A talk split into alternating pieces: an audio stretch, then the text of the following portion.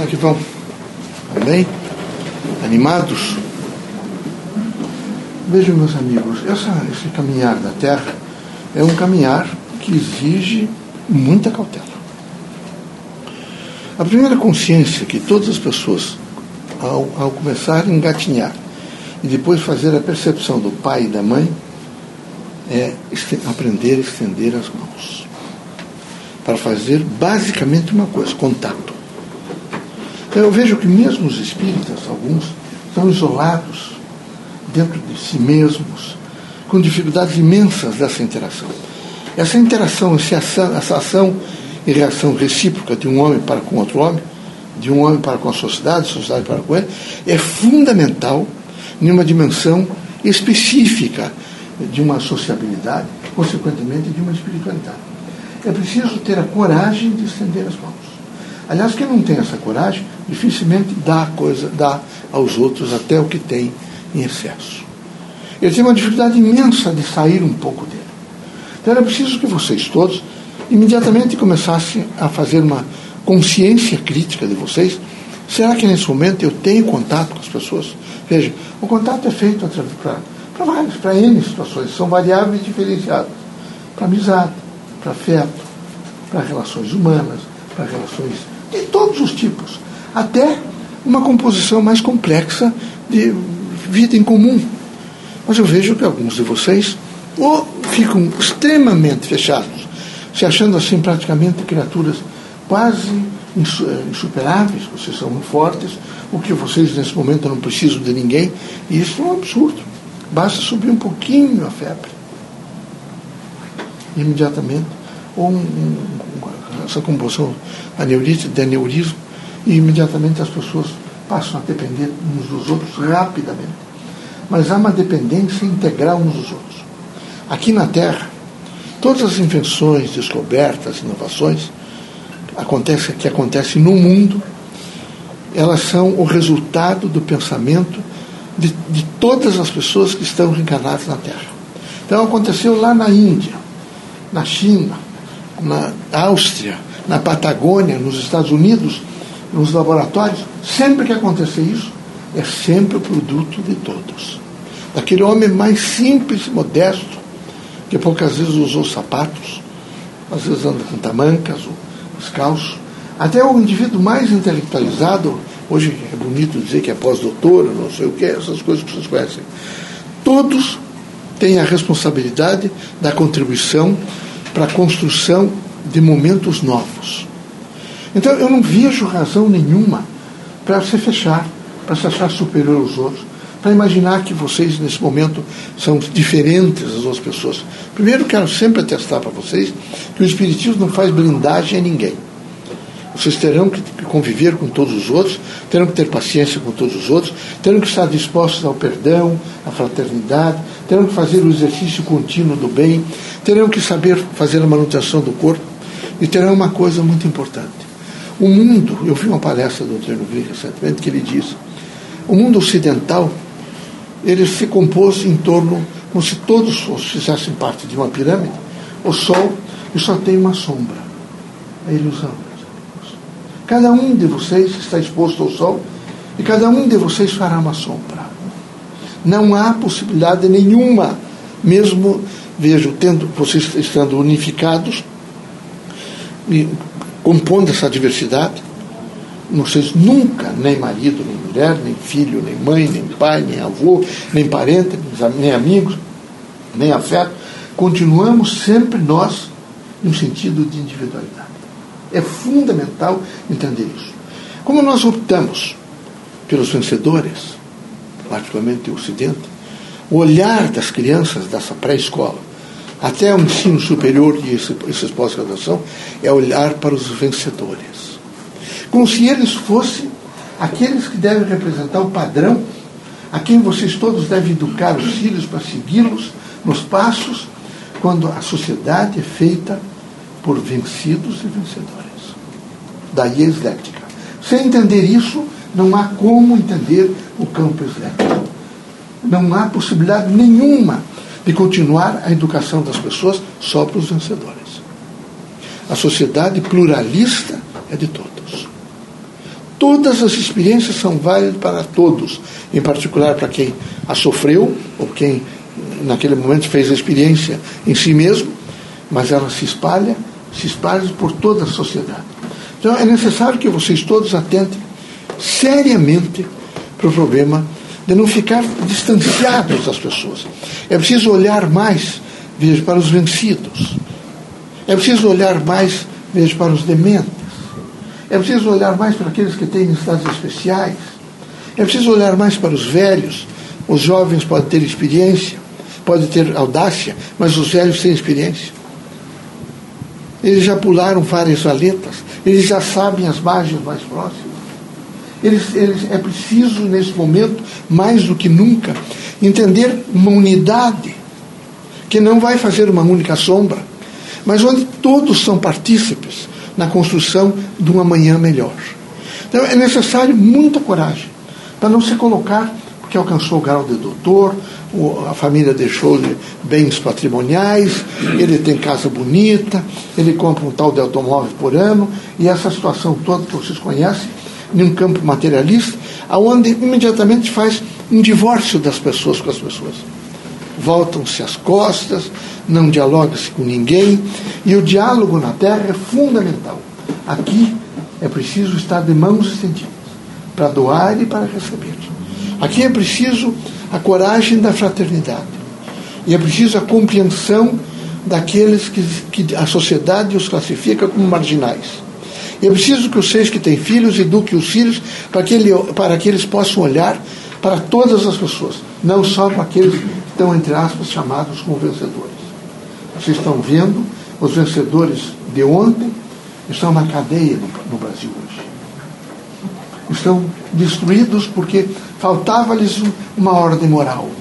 E faltando-lhes uma ordem moral, estão nesse momento todos não é, cambalhantes, porque a, a moral não é? É o pódromo para, se, para que se possa construir o edifício, evidentemente, da organização social, nessa estrutura e nessa composição, permitir que cada um seja o que é dentro da sua própria composição física, moral e espiritual.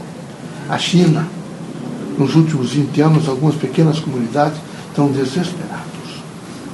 Eles estão achando que está acontecendo alguma coisa muito séria no Oriente. China, Japão. E se vocês perguntarem o que é, quem sabe no primeiro momento vocês têm dificuldade de entender. Mas de repente vocês vão entender. Eles dizem que não tem o homem que fala a verdade. São os doentes mentais. Nas últimas duas décadas diminuiu a doença mental. Diminuiu até mesmo o Alzheimer. Mas as doenças mentais diminuíram no mundo inteiro. Os chineses educam particularmente os filhos homens que eles têm consciência para não procriação, de que eles, eles são educados para a sociedade. Quando eles alcançam 18, 19 anos, eles vestem com uma determinada roupa, osculam, o menino se prepara e ele vai sair para o mundo, vai morrer no mundo. Aonde ele chegar, é? eles vão imediatamente fazer, às vezes, verdadeiros banquetes. E todos professores, as outras pessoas, é, donas de casa, todos vão anotar algumas coisas que ele, que ele possa dizer. Porque eles dizem que eles representam, para vocês aqui, eles são a primeira mão. Eles representam a primeira mão. Para eles é a base de toda a estrutura de qualquer poder que haja no mundo. Eles têm um tratamento especial para os dementes. Eles têm uma preocupação imensa eles, alguns deles, quando eles chegam, levam com, com cuidado, perguntam se eles querem banho. A, a comunidade que é difícil o banho, é com água, com latinhas, com alguma coisa. Imediatamente o faz, vestem, vestem-nos bem, dão-lhes, evidentemente, de comer, de dormir, e o dia seguinte eles saem na sua marcha de procurar a verdade. Como está diminuindo, eles dizem, é sintoma de decadência da China. Vejam vocês a lógica das culturas.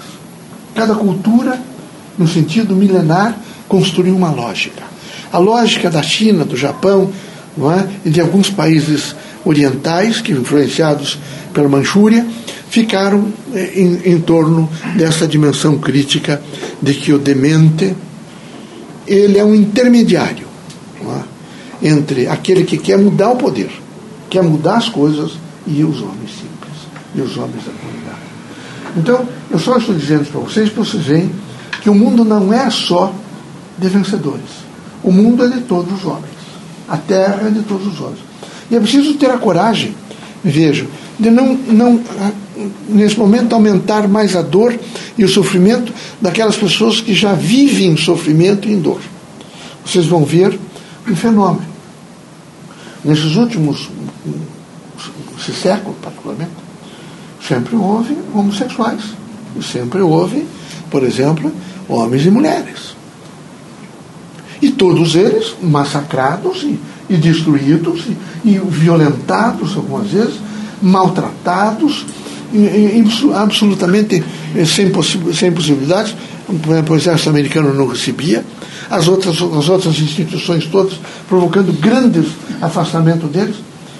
Hoje o mundo os recebeu. Eles estão, inclusive, compondo-se com os pares. Ainda levará, quem sabe, um quarto de século para que as pessoas possam imediatamente aceitá-los bem e viver com eles com dignidade. E eles nem causarão mais espécie, nem trarão nenhuma expectativa diferente, porque eles vão ser assimilados no sentido da cultura local, a cultura assimilou, a ordem jurídica assimilou, e eles vão viver integrados. Não terão mais desvios sociais, alguns que vocês veem que pintam seu rosto, pintam o rosto às vezes, usam roupas é, estapafúrdias, agridem os outros. Mas aquilo foi porque eles se sentiram muito agredidos durante anos. Então, eles imediatamente passaram também a agredir, a revidar a agressão. A partir de agora, vocês vão sentir o fenômeno da mudança. Eles vão mudar cada vez mais. Cada vez mais. Porque não há mais necessidade deles se impor. Eles são aceitos pela sociedade. E quando não são aceitos, a lei permite que se vá ao Poder Judiciário e a pessoa que os fez, evidentemente, sofrer, paguem, evidentemente, aquilo o crime que cometeram. Então, vai mudar. E vocês estão assistindo uma grande mudança. É uma mudança não é, de comportamento, uma mudança de contato, uma mudança de ação. E é muito, eu acho muito salutar, porque é preciso aceitar as pessoas como elas são. É horrível não aceitá-las. Cada vez que não se aceita alguém, nós fazemos uma cadeia, porque tem várias pessoas iguais àquelas. E nós não aceitamos nem aquela e nem as outras todas.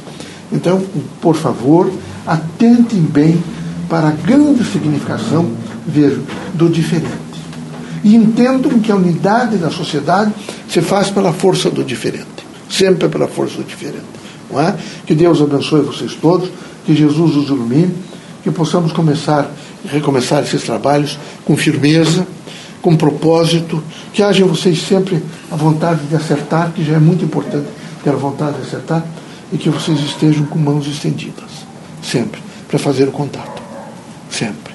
Assim vocês alongam o olhar, enxergam mais longe, vocês têm mais exposição, vocês sabem perdoar, vocês não são tão intransigentes no pensamento de vocês. Eh, eh, abandonam orgulho, vaidade, ostentação, entendem o que isso representa a título de vida. É? Isso é extremamente desviante, molestador, é? e infiltra sobre os homens uma diferença negativa. Não é? É? É preciso orar pelo país.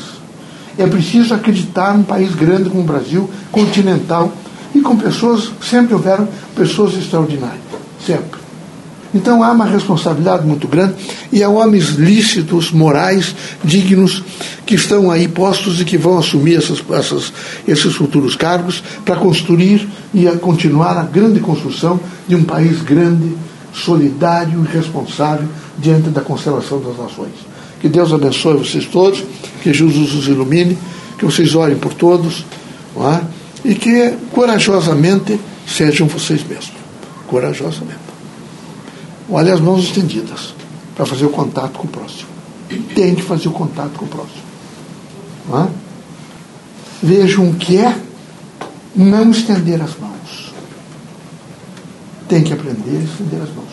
E aprender a falar com as pessoas. Não é? Esse estender as mãos não significa se lucupletar através das pessoas. Não quero nada de ninguém, nenhum centímetro. E procure interpretar bem os textos do Evangelho segundo o Espiritismo, que vocês vão ver que, que riqueza de dados e que metáforas extraordinárias para uma construção de um homem forte. Tá bom? Vamos trabalhar. Deus abençoe vocês, ilumine, sejam fortes. Procurem é, orar, particularmente pelas lideranças espíritas. É preciso estar permanentemente orando pelas lideranças espíritas. Certo? Permanentemente. Tá bom? Vocês me conhecem, eu sou. Eu, eu, eu, eu trabalho, viu? Você sabe meu trabalho espiritual, que sombra não aparece muito, mas pelo menos tira às vezes o sol ou traz o sol. Viu? Então, é, é, nós todos aqui trabalhamos muito. Fazemos muito trabalho. Mas muito trabalho mesmo. Vocês não imaginam que é pouco trabalho. Essa é a nossa função. Energicamente, conosco mesmo, nós temos que fazer isso. Tá bom? Deus